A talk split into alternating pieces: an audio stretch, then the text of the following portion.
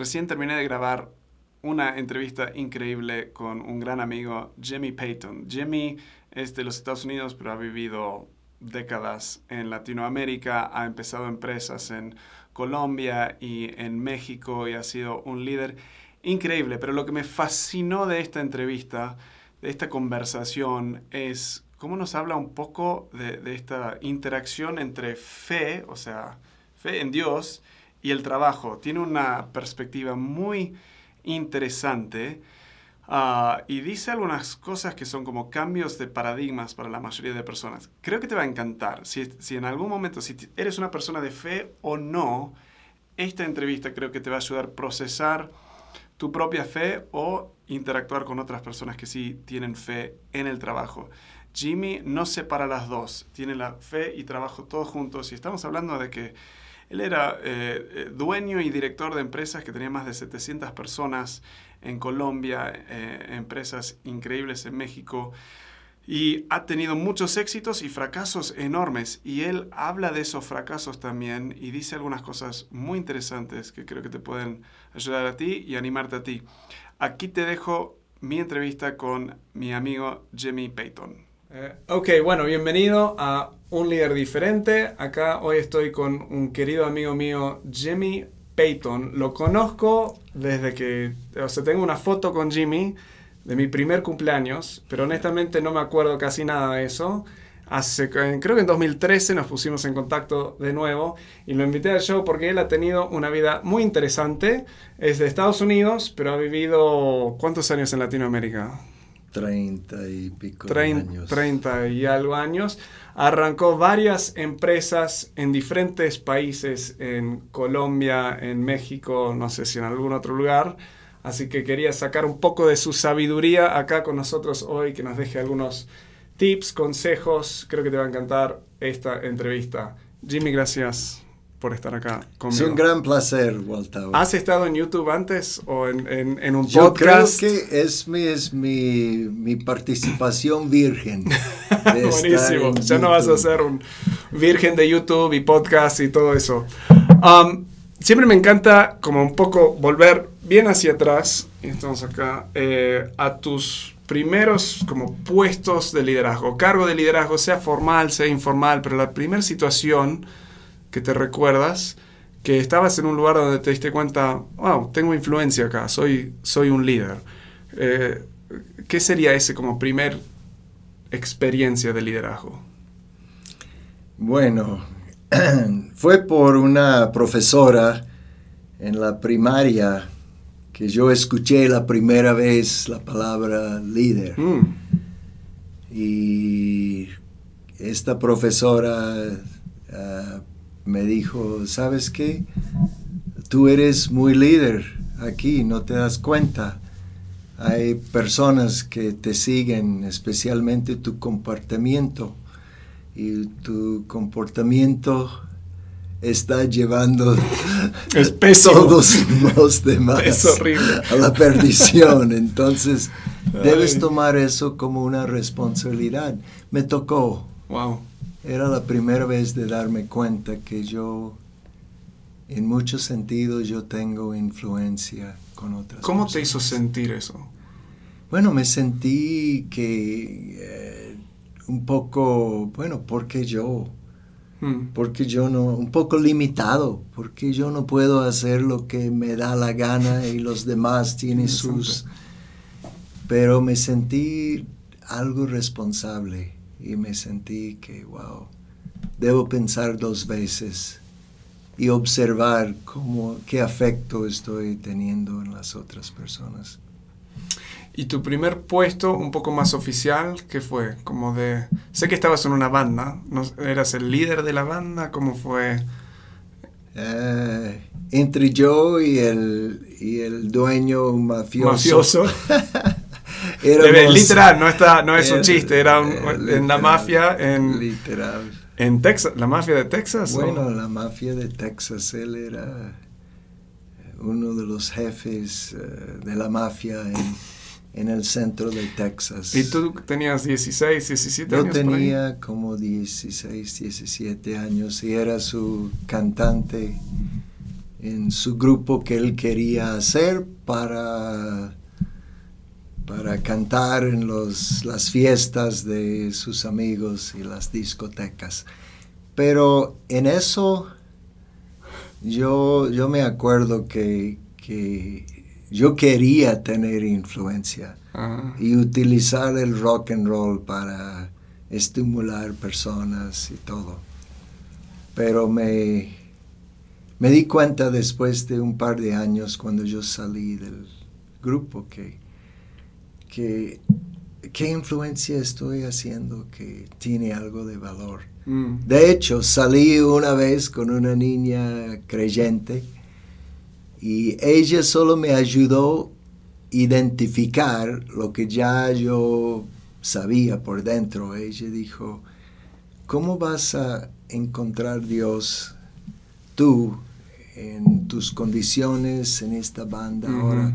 La banda no es nada mala, pero Jimmy, debes pensar en encontrarte con Dios en alguna forma en tu vida porque tú no estás feliz.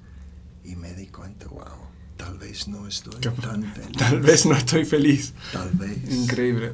Una de las cosas que eh, quiero tocar varias veces y lo hablamos un poco antes y ya lo venís mencionando es, eh, eh, ahora en un rato te pregunto en más detalle de esto, pero tu fe en Dios es algo que ha sido muy fuerte para ti. Entonces van a notar, si están viendo esto, escuchando esto, que va a seguir mencionando estas cosas y creo que va a ser muy interesante hablar de esta dinámica de, de lo que tú crees fe y qué rol ha tenido en tus puestos de liderazgo y, todo eso. Pero antes de meternos en eso, para dar un poco más contexto, por lo que yo entiendo, tu primer como negocio propio, tu primer emprendimiento, cuando esa palabra ni, ni existía casi, eh, ¿era en Colombia? O sea, el primer negocio que pusieron. Bueno, como negocio, negocio era Colombia, pero construí un par de casas en ah. Massachusetts.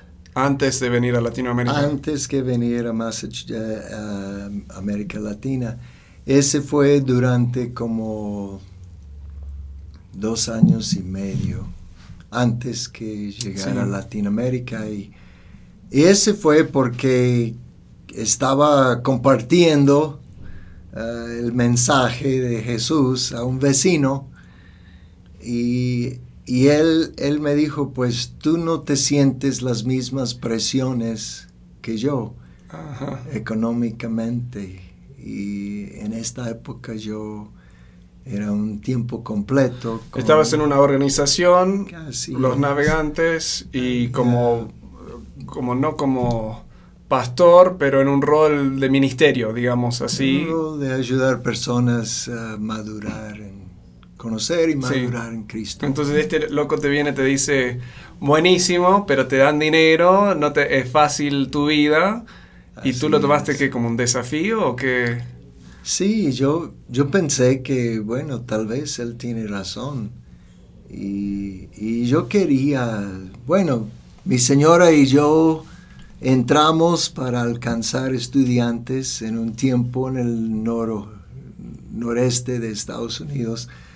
Era un tiempo de mucha cosecha. Hmm. de, estudiantes. Como espiritual, que personas espiritual, muchísimas personas bueno, abierta y quería algo, el mensaje tocó muchos. Entonces entramos, pero cada, cada dos años uh, pensábamos, mis señores, ya hemos terminado ya hemos terminado. ¿Cuántos años tenías en este momento? En este momento tenía como 26 okay, so hasta 30 chavito, o sea, bien, bien, bien joven. Entonces decidí, bueno, voy a... ¿Construir una casa? Construir, pero voy a estar con constructores. Yo comencé eh, yendo a lugares de construcción, conociendo los ingenieros, los supervisores, los albañiles y, viendo qué hace, qué, cómo es que ustedes hacen una casa. Después de seis meses de observar, pues yo me miré en el espejo y yo dije, bueno, carajo, yo soy, yo soy un constructor ya, esperando mi primer proyecto. pero muy joven y muy egoísta pensar así. Pero construí dos casas. Dos casas. Gracias a Dios por el dinero de dos casas tenía más que todo suficiente económicamente para ir a América Latina y arrancar mi primer negocio, negocio en Colombia. Entonces, contanos un poco de ese primer negocio, era de cuero, ¿no? O sea, era... Bueno, eh, el cuero era la evolución. En el primer lado, para estar en Colombia no aceptaron ningún misionero en esta época. Entonces nos tocó arrancar algo, mi, mi compañero en el Evangelio y mi, mi, socio de trabajo. Y entonces él y yo fuimos y decidimos, pues vamos a exportar suéteres hecho a mano. Mm. Antes de que avances, solo para dar contexto a los que nos están escuchando, cuando vos decís la palabra misionero, creo que, o sea, los que nos escuchan acá vienen de varios países, están por toda Latinoamérica, algunos van a pensar una cosa, algunos van a pensar otra cosa. Danos un toquecito de contexto. ¿Qué era, qué era tu objetivo? Ser misionero, convertir a todos, la iglesia católica, la iglesia eh, cristiana. ¿De dónde, qué era tú como, cuando decís esa palabra, qué es lo que, eh, cómo lo definís? Bueno, en primer lugar, en todos esos años en América Latina, yo nunca me me referí como, como misionero. Yo nunca dije, yo soy misionero. La palabra misionero realmente solo dice que alguien está, ah, tiene una misión, un propósito, un enfoque. Eso es la idea real de la palabra misionero.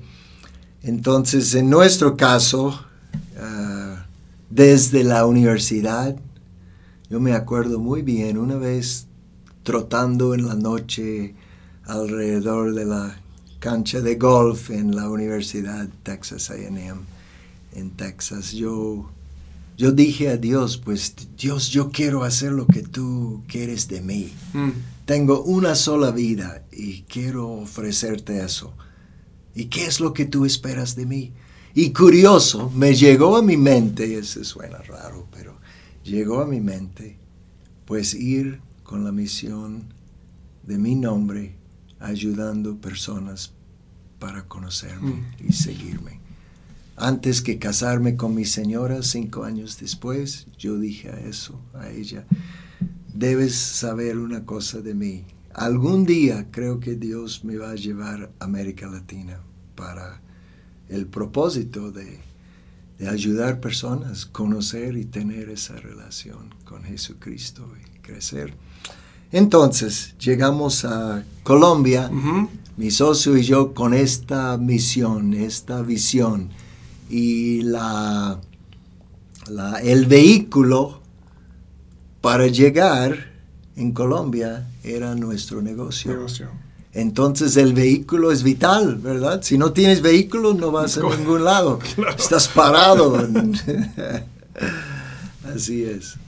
Entonces, llegamos con esta misión. Vendiendo eso y el, el, Contame un poco del negocio, como a lo que terminó siendo, cuánta gente tenían, dónde estaban exportando el cuero, qué, en qué estaban metiendo, porque no sé cuántos años estuvieron, pero terminó creciendo y siendo algo bastante exitoso en ese momento. Bueno, desde, desde los suéteres, pues... Eh, cruzamos, sabíamos que, bueno, ese, ese no va a funcionar muy bien. Pero otros estaban exportando mucho. En esta época eh, los artículos de cuero, de piel, eh, eran muy aceptados en Estados Unidos y Canadá. Entonces tuvimos una piel muy natural en Colombia. Eh, los curtiembres tenía algo como único en el mm. mercado. Entonces yo pensé que, bueno, si otros pueden hacer eso, y yo en mi vida nunca, en esta época, nunca había ni siquiera tenido una billetera de cuero. De cuero, nunca. Yo no sabía nada, nada, nada ni pío, pero de ser joven, joven y pensando que, bueno, yo sí puedo con la ayuda de Dios. Y pensé que Dios me estaba abriendo esta cosa. Entonces, contratamos un par de muchachos. Eh, bueno, en el primer lugar solo compramos algunos artículos y llevamos esos artículos a Gringolandia, Estados Unidos, para mostrar, hay mercado para eso. Descubrimos que es una jungla, hay, muchos leones en la jungla, pero hay muchos monos también. y podemos entrar. Entonces contratamos un par de jóvenes, dos, rentamos una casa y mi socio Harry Durgen y yo comenzamos a fabricar los primeros bolsos de, piel.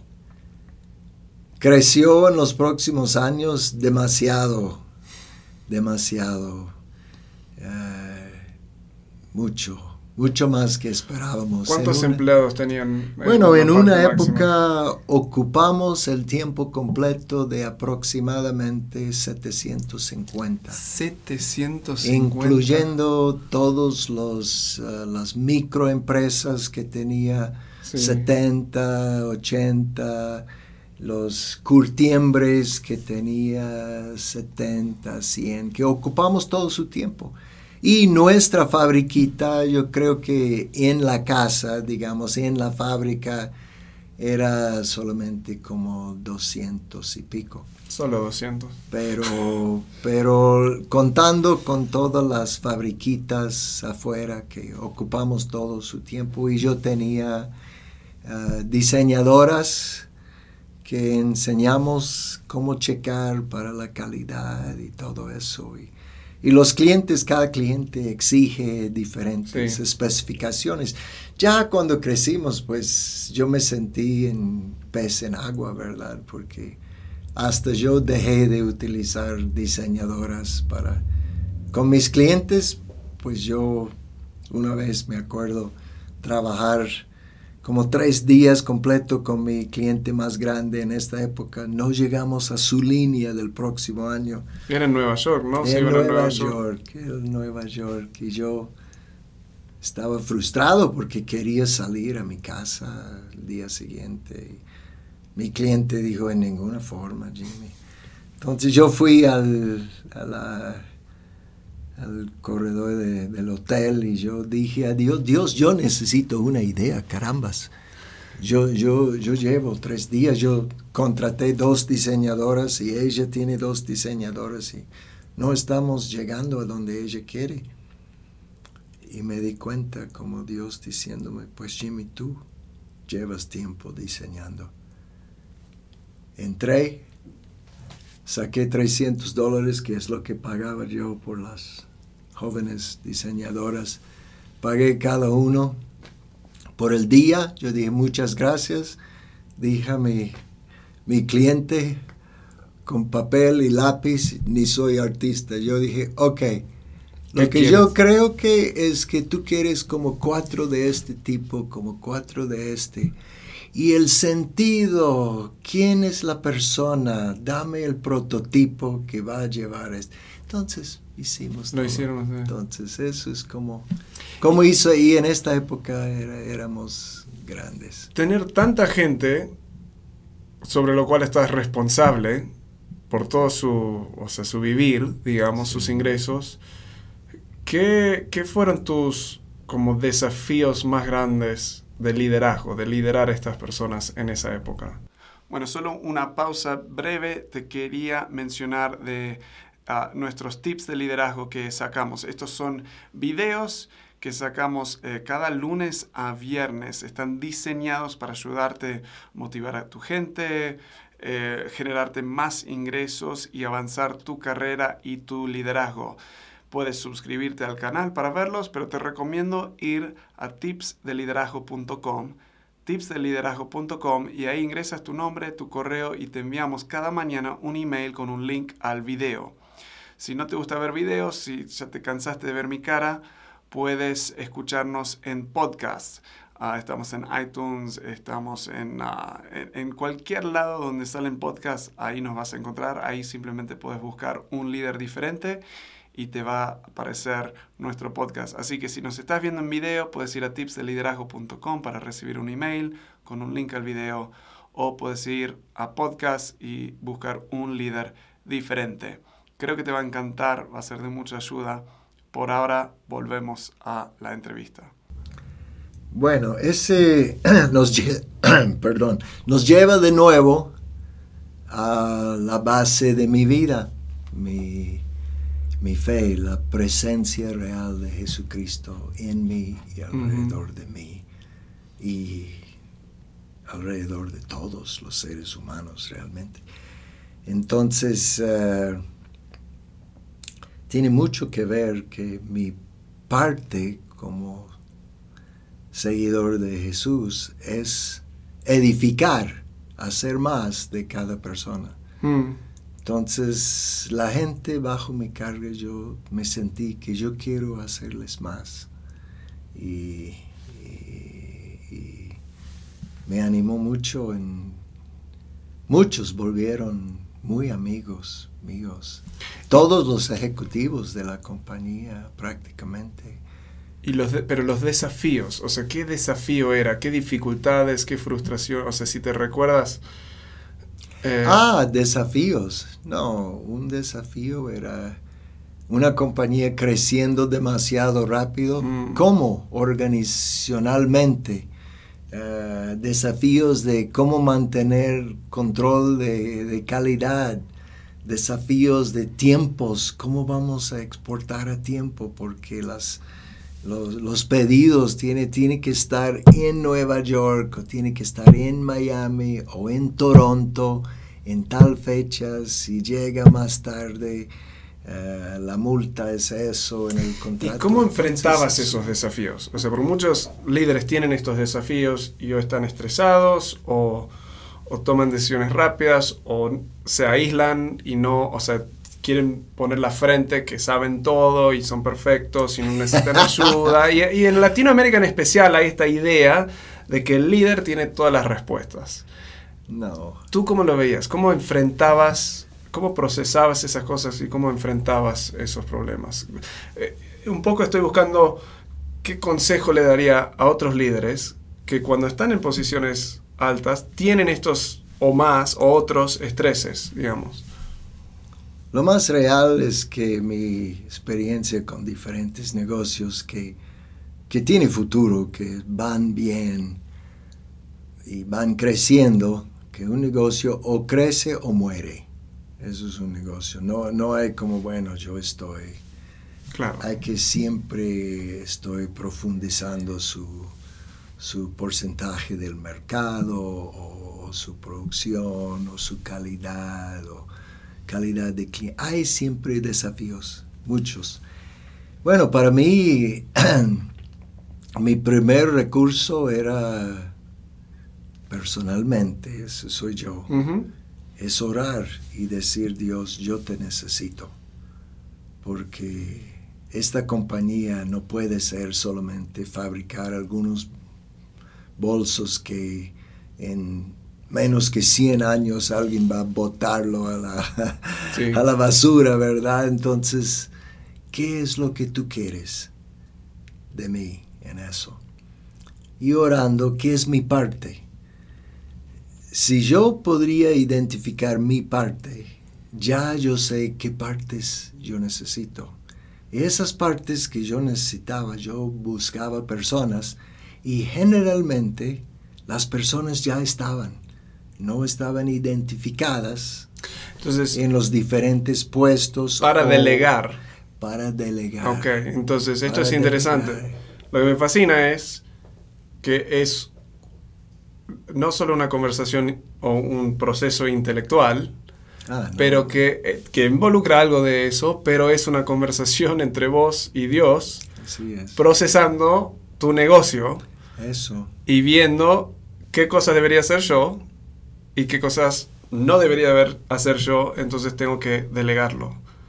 Pero lo fascinante es, pero ¿y cómo sientes, capaz nos metemos demasiado en esto, pero cómo te sientes que, o sea, si le estás pidiendo a Dios, ¿cómo es? O sea, escuchas una voz, viene un ángel, o sea, ¿cómo es? Ah, y una de las cosas eh, que quería como mencionar antes de que respondas es que eh, en general noto que fe y el trabajo para la mayoría de personas son dos mundos distintos. O sea, sea fe, sea religión, su creencia, o sea, es eh, en inglés siempre se, más o menos dicen algo que no se puede hablar de varias cosas, fe, políticas, y no sé si hay otra cosa, o sea, que todo lo demás sí, pero fe y políticas siempre generan conflictos, siempre vas a ofender a alguien, pero lo que noto, o sea, después de, Colombia viniste acá a Aguascalientes, México, estuviste en construcción, capaz podemos escuchar eso un rato, pero el mundo de construcción es uno donde no es que necesariamente todos se llevan bien, hay discusiones, argumentos, pero yo he estado acá ya más de un año y no he encontrado nadie que te odia. O sea, seguro que podemos encontrar a alguien a quien no le caes bien, pero en general la gente no habla mal de ti. Eh, es más, lo contrario, ¿no? Jimmy es muy bueno, me encantó hacer negocios con él, todo esto. Entonces mi pregunta en esto va hacia cómo, cómo procesas esto y cómo involucras a Dios en esto, pero a la vez no estás aislando a las personas, ofendiéndolos. O sea, sí eres un bicho medio raro, pero a la vez le caes bien a la gente y eso me fascina. Entonces es, Dios te aparece en una visión, vienen ángeles, ¿cómo es, tu, cómo es esa interacción donde empezás a involucrar a Dios en tus negocios? Bueno, eso es una pregunta excelente. Quiero hablar de eso. Pero si puedo regresar un poco a lo que dijiste antes, que, que es muy difícil eh, juntar la fe y el trabajo. Sí. Entonces yo creo que debemos definir qué es la fe. Okay. Porque si la fe es una religión o, algo que, es mío y tú tienes que juntarte conmigo eh, para que estés bien. Como ir a misa o ir a una iglesia para estar, sí, o ir a orar cinco veces por echar, esta oración que, va a probar que tú eres como yo. No, no, no. Eso es religión. Fe, bueno, eso es mi punto de vista, Tower. Fe es personal, es activo, es algo real. Es reconocer y depender de la presencia real de Jesucristo que resucitó hace años. Hay más pruebas de eso que jamás había vivido uh, Julio César, el romano. Sí, a nivel de textos históricos. De textos y todo eso. Entonces, es vivir esa realidad. Decir que yo vivo supremamente bien, estoy súper satisfecho y siempre satisfecho con mi fe, jamás. Yo tengo fe real y voy creciendo. La fe es casi como un negocio, tiene que crecer tiene que seguir creciendo. Uno llega para decir que yo ya llegué, es como un negocio. Es este día que tu negocio ya tiene cáncer. Y es una cuestión. El día que decís, lo logramos. Que ya logramos de todo. El día que llegas en la fe para decir, ya, yo Tengo todas las respuestas. Ya, yo no, yo, yo, yo no necesito nada más. Yo ya soy maduro. No, no, no. Por eso Jesucristo dijo, hazme discípulos gente que siempre están aprendiendo. Ok, hmm. entonces la religión y trabajo, difícilmente mezclarlos. La fe y el trabajo, si no se mezclan, realmente estás mal. Estás viviendo una o algo que no es genuino o algo que es esquizofrénico. Sí. Entonces, ¿pero por qué? Para mí ¿por la fe... ¿Por qué es esa diferencia? ¿Por qué es tan importante combinarlo? Es tan importante porque si la fe es real, la fe afecta toda la vida. El trabajo, en este caso, es, es una parte de la vida que ocupa más horas en cada ser humano que, cualquier otra actividad. Yo paso más tiempo con mis compañeros de trabajo que con mi señora, que estoy enamoradísimo. tu bella. Mi bella. Llevo 45 años con esta preciosa. Tenemos cuatro hijos y 12 nietos, y, pero yo he pasado mucho más tiempo con mis compañeros de mm. trabajo que con ellos. Entonces, eso es una parte enorme. La Biblia habla muchísimo de trabajo y de cómo vivir la fe.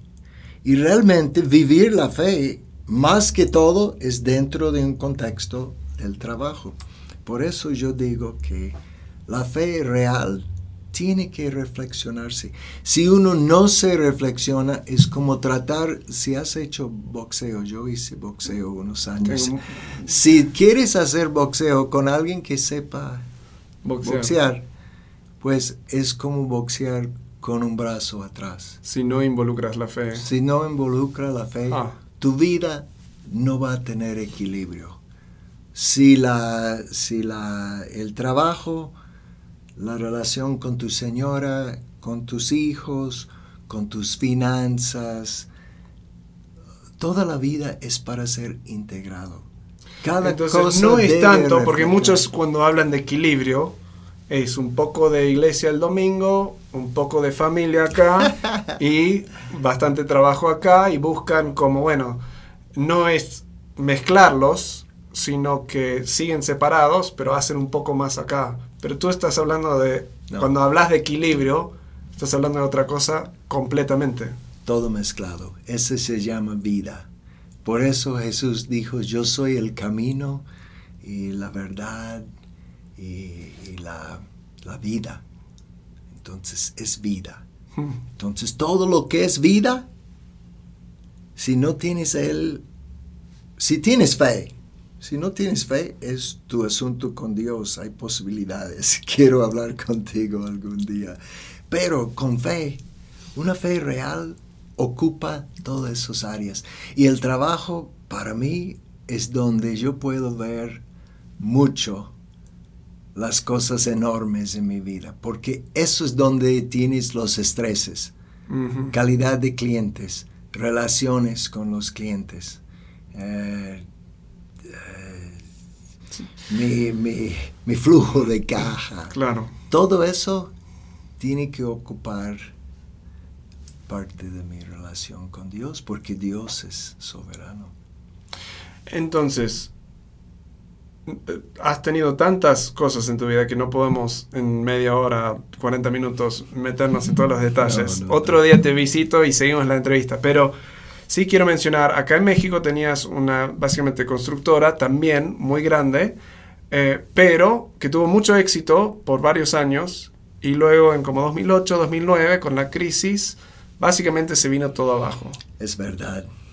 Cuando, y cuando nos empezamos a juntar en esa época, con mucho gozo y casi como alegría, me avisabas, Walt, estoy perdiendo, perdí este año como un millón, dos millones de dólares y pero estoy viviendo la vida, estoy... No, no, me acuerdo lo que dijiste, pero yo quedé con...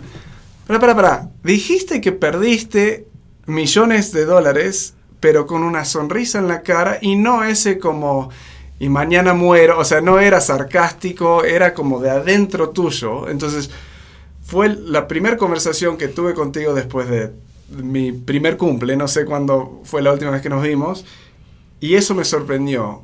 Contame un poco de eso, o sea, bajando a tierra esta idea de fe, de trabajo, en el momento más o uno de los momentos muy difíciles de tu vida, en especial a nivel de trabajo, ¿cómo, cómo te afectó eso? ¿Cómo te ayudó eso? ¿Cómo fue a nivel práctico vivir esa fe?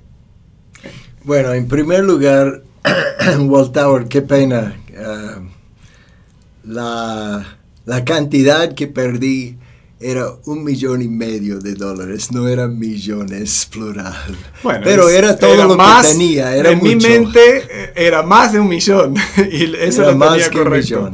Así es. Y, y, realmente yo nací en el campo, en, en un rancho no muy grande en Texas y de una familia eh, más o menos humilde y para mí, de tener un millón y medio de dólares para perder. ¿Para quién no? Es un montón para tener y... pero, y no perdí en un año. Ah, ese fue de, de, salir sangre o salir dinero durante como tres años y medio que la crisis seguía y seguía. Y, y, el hecho es que estábamos involucrados con, un, con una compañía financiera que ellos nos seleccionaron para entrar en un proyecto grande, entonces pusimos todos nuestros canicas en, este baúl. Y como cuatro meses, cinco meses después de firmarlo, llegó la crisis y ellos declararon en bancarrota. Entonces no había forma de sacar, los intereses seguía, nuestros bienes estaban ahí como parte de los bienes del banco.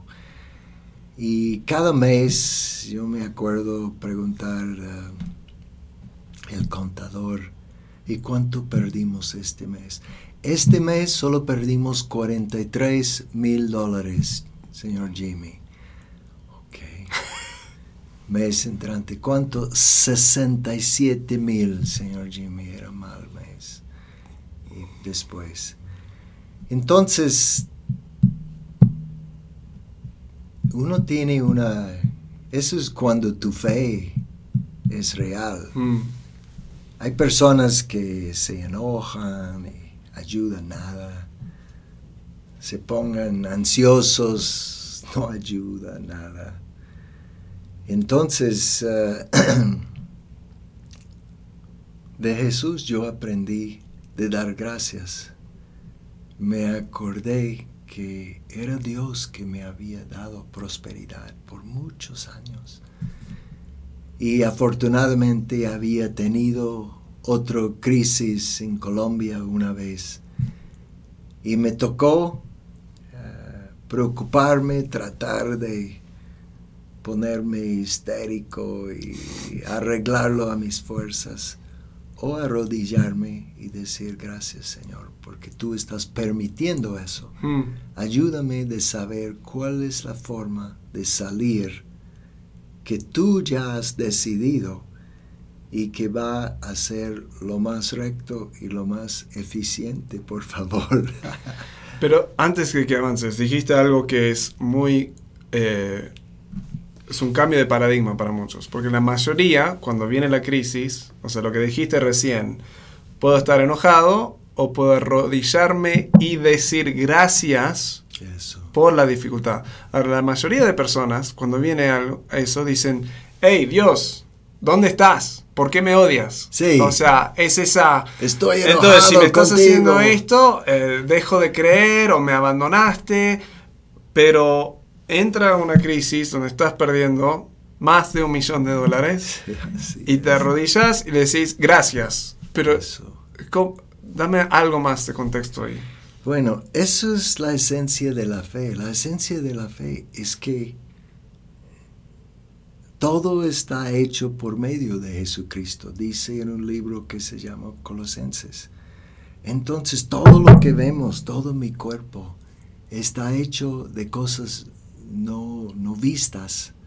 Eh, dice en Hebreos, otro libro en la Biblia, que lo que se ve es hecho de lo que no se ve. Mm los de, los de las matemáticas y física, tengo un cuñado físico que me dijo, eh, eh, ¿sabes qué? Los partículas más chiquitos, ¿de qué son?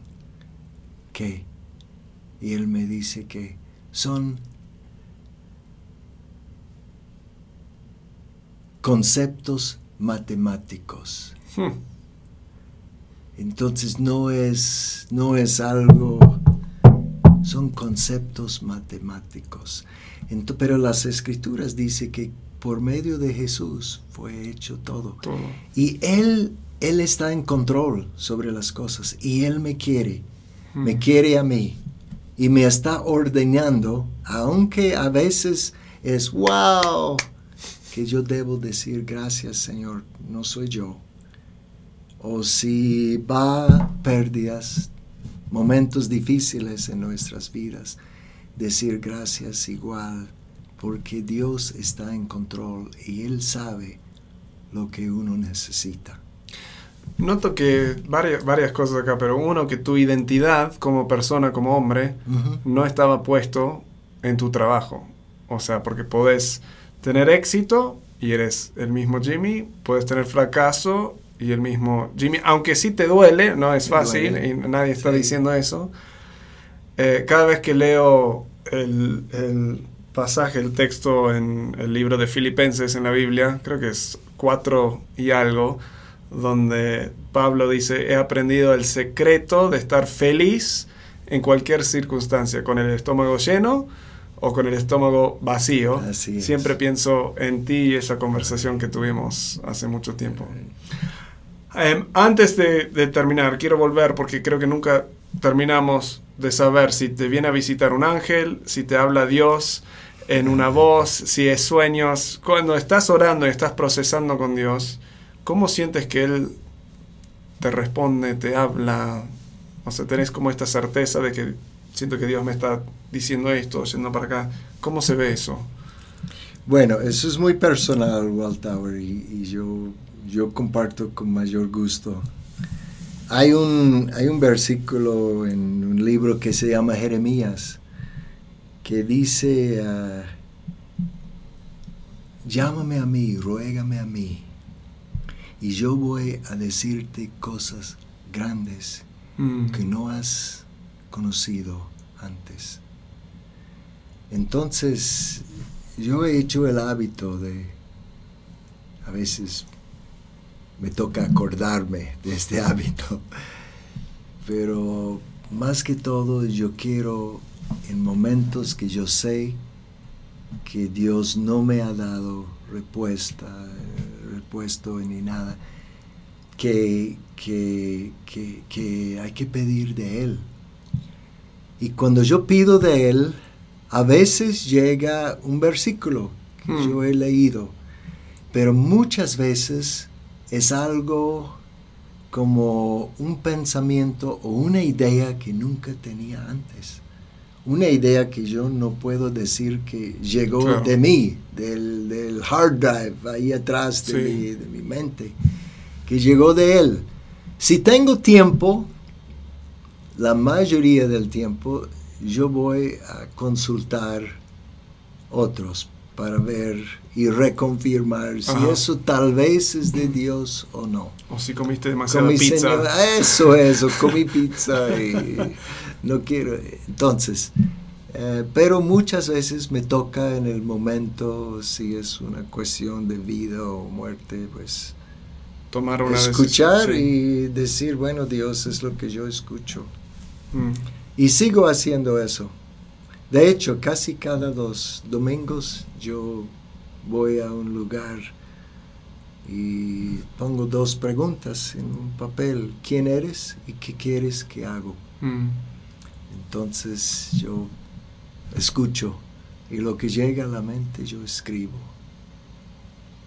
Es un buen ejercicio. Y para terminar, capaz vas a decir lo que recién dijiste, pero por las dudas hago la pregunta. Si alguien escuchando esto dice, ok, me interesa, o sea, creo en Dios o creo en algo, eh, quiero tener más fe, quiero crecer mi fe, ¿qué dirías que serían los primeros pasos concretos que tomen? Ok. Es muy sencillo. La idea de fe es todo alrededor de una sola persona, Jesucristo. Mm. Todas las escrituras, toda la historia es la revelación de Él. Desde el arranque del mundo hasta el final que está en las profecías. Entonces la idea es conocerlo para conocerlo hay que ver lo que está escrito de él. La Biblia tiene cuatro libros escritos específicamente sobre su vida en esta tierra. Mi recomendación y lo que yo he hecho con muchísimas personas es leer eso para ver quién es Jesús. Y Jesús como hizo conmigo, ya pronto comienza a salir de las páginas. Mm. No es tinta negra sobre papel blanco. Pronto Él comienza a salir y te das cuenta que, wow, Él es quien Él dice que es. Es mi recomendación. Esos libros son los, los cuatro evangelios, los cuatro evangelios. al principio del Nuevo Testamento en la Biblia. Así es. Y muchas gracias por ese tiempo, Walt Tower, y te aprecio mucho y lo que ustedes están haciendo aquí en, en cuanto a ayudar personas, incluyendo mi persona, en términos de liderazgo real, liderazgo que realmente sirve. Gracias. Bueno, gracias Jimmy por estar, ha sido un placer y espero que no sea la última vez. Ojalá que no. Chao, chao. Bueno, wow. Espero que te haya gustado esa conversación. A mí me fascinó, me encantó tenerlo cada vez que Jimmy eh, nos visita. Me encanta estar con él y, preguntar. Tiene más de 40, capaz 50 años de experiencia siendo líder ah, y me fascina. Si tienes preguntas para Jimmy, si quieres em, eh, en la próxima entrevista que tengamos que le pregunte algo, déjanos tus comentarios. Puedes dejarlo si estás viendo esto en YouTube, en los comentarios de abajo. Si no, nos puedes enviar un correo walt o estamos en todas las redes sociales. Nos dejas un comentario, yo lo anoto y la próxima vez le hago esa pregunta a Jimmy. Espero que si eres una persona de fe, esto te desafió un poco y te animó a, profundizar más en eso y a ver cómo interactuar estas cosas todos juntos. Y si no eres una persona de fe, bueno, considéralo. Eh, peor caso, eh, le preguntas a Dios si Él está y te dice que no o no te dice nada. Bueno, sin nada más, eh, espero que tengas una semana increíble y nos vemos en el próximo video. Hasta luego.